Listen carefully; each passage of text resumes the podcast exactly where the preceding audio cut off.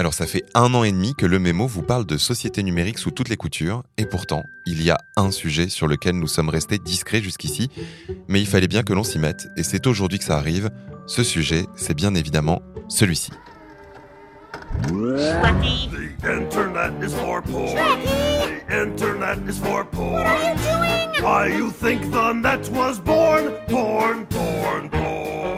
Si j'ai bien compris, Germain, l'extrait de chanson que tu as choisi pour ouvrir ce podcast nous dit qu'Internet est fait pour le porno. Et oui, Marine, c'est tout à fait ça. Il s'agissait d'un extrait de la comédie musicale Avenue Q, sorte de parodie du Muppet Show. Au-delà de la blague, il est vrai que lorsqu'on parle usage et Internet, la pornographie arrive souvent dans la conversation, et que dans l'imaginaire collectif, le web est souvent synonyme de contenu X. C'est effectivement pas nouveau et ça continue. On ne compte plus les interventions de politiques et les petites phrases de tous horizons autour de la question de la pornographie en ligne, toujours entre mépris et panique morale. On ne peut pourtant pas reléguer la question des liens entre le web et la pornographie à des blagues ou à des petites phrases, parce que le réseau et l'industrie du sexe entretiennent des rapports étroits, que l'on va d'ailleurs tâcher d'analyser dans cet épisode du Mémo. Orange vous présente le mémo. Bonjour Marine, Bonjour Germain. bienvenue à toutes et à tous dans le Mémo, le podcast qui analyse pour vous la société numérique à travers le prisme des médias. Et aujourd'hui, nous allons donc parler de sexe. Parce que depuis le Minitel, les rencontres à vocation plus ou moins charnelle ont migré vers le monde numérique. Xavier Niel, par exemple, le désormais célèbre patron de Free, l'a compris très rapidement. Il a lancé en 1987 des services pornographiques par Minitel. Depuis, les terminaux marrons made in France sont remisés au grenier, mais le web a explosé et la pornographie en ligne, elle aussi. Oui, à tel point qu'aujourd'hui, des empires de la pornographie en ligne ont émergé. La pornographie a donc toute sa place sur Internet. Et c'est le cas depuis le début du réseau? Tout à fait, mais comme le rappelle le podcast Internet History, le sexe et la pornographie sont souvent des facilitateurs dans l'adoption des technologies.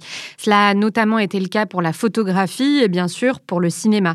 Mais là où Internet change un peu la donne, c'est que beaucoup d'innovations technologiques dont nous bénéficions aujourd'hui proviennent de l'industrie du sexe. Ah bon? Mais lesquels Toujours selon Internet History, le paiement sécurisé a été inventé par l'industrie naissante du porno en ligne.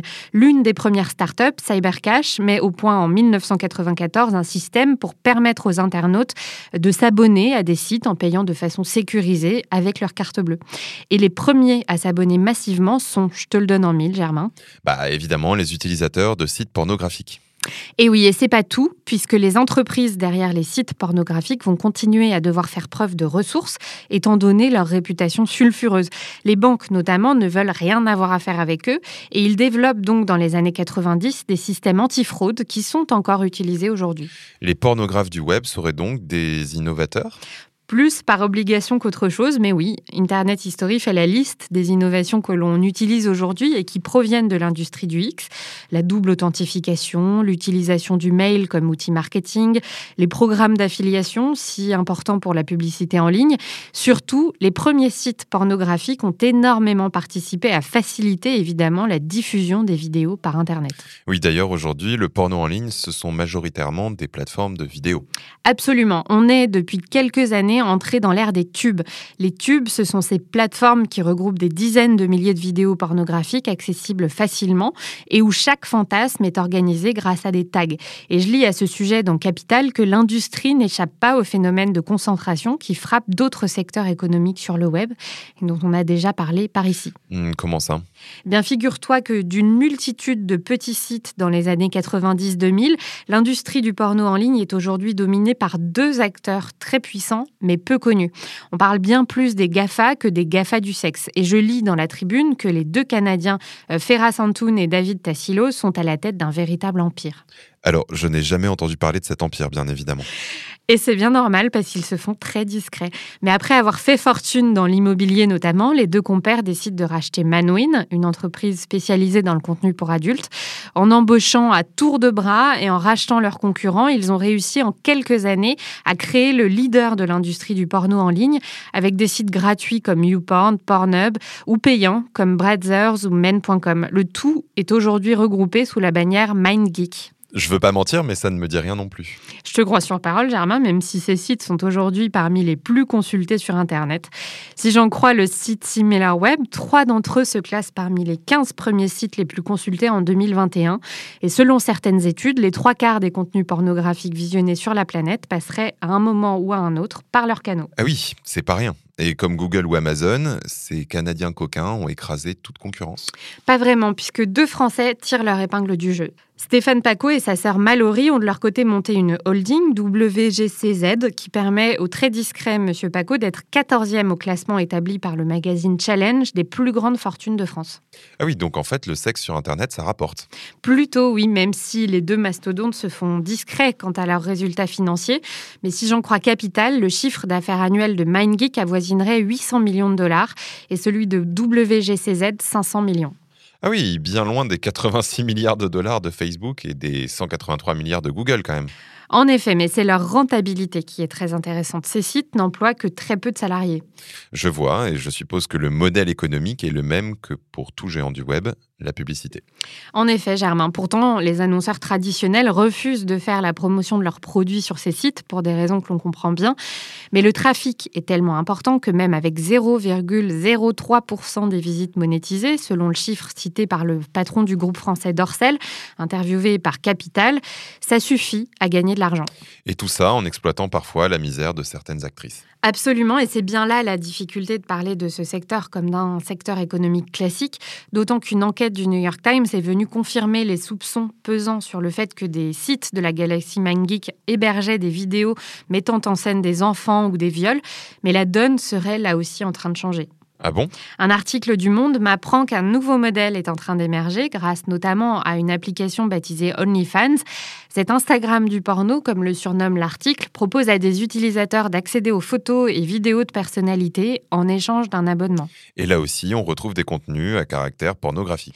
Pas uniquement, mais il est clair que c'est l'une des possibilités les plus recherchées sur le site, qui compte aujourd'hui plus de 60 millions d'utilisateurs à travers le monde. Là où c'est intéressant, c'est que de nombreuses travailleuses du sexe ont migré sur OnlyFans à la faveur de la crise sanitaire, ce qui a considérablement augmenté euh, le nombre d'abonnés et la rentabilité de l'application. Alors, tu veux dire que les tournages étant impossibles, les actrices ont choisi cette option? Absolument. Et un long et passionnant article du New York Times m'apprend, à l'aide de témoignages de travailleuses du sexe, que ce strip club virtuel permet à certaines de reprendre le contrôle sur la diffusion de leurs images et de gagner plus d'argent en se passant des intermédiaires. Alors, tu es en train de m'expliquer qu'OnlyFans est en train de disrupter le secteur du porno en C'est en tout cas une tendance lourde qui a démarré il y a quelques années avec les cam girls. Les cam girls, c'est une contraction de caméra et girls. Ce sont ces travailleuses du sexe qui se filment en direct et gagnent un peu d'argent grâce aux tips des spectateurs. Mais là encore, nous avertit un article de Numérama, la concurrence est rude. Si le confinement a augmenté le nombre d'heures passées à s'effeuiller derrière la caméra, les revenus des modèles n'ont pas forcément augmenté. La coordinatrice d'une fédération d'associations d'aide aux travailleuses du sexe le dit d'ailleurs clairement, les métiers du porno rapportent peu. Oui, sauf pour ceux qui tirent les ficelles, si je comprends bien. Tout à fait. Et même si le fait de se passer d'intermédiaire peut permettre à certaines de mieux s'en sortir financièrement, les carrières dans le milieu du sexe sont courtes et peu d'individus arrivent à vivre dignement de leur activité. Ouais, donc c'est loin d'être un business comme les autres. Surtout lorsqu'on sait que la pornographie en ligne peut avoir un impact sur les jeunes internautes. La question pourrait faire l'objet d'un épisode entier, tant la question de la régulation de l'accès aux sites porno revient régulièrement dans l'actualité. Pour l'instant, on se contentera de reprendre les conclusions de psychologues spécialisés. Dans The Conversation, je lis que la fréquence de l'usage de la pornographie en ligne par les adolescents peut affecter les croyances sur le rôle des genres dans les relations sexuelles et provoquer un phénomène d'habituation qui parfois conduit à la violence dans les rapports. Et ils ont des conseils pour éviter ça? Le principal est surtout de ne pas faire comme si ça n'existait pas. Le facteur de protection principal est selon eux le dialogue familial autour de ces sujets et pas l'interdiction. C'est bien noté, Marine. Merci pour ce tour d'horizon qui, je suis sûr, aura appris plein de choses à nos auditrices et à nos auditeurs. J'en profite d'ailleurs pour vous remercier de votre fidélité. N'hésitez pas à vous abonner à ce podcast sur votre application de podcast préférée. On vous dit à la semaine prochaine pour se pencher cette fois-ci sur les applications de rencontres. À bientôt dans le prochain numéro du Mémo. C'était Le Mémo, un podcast orange.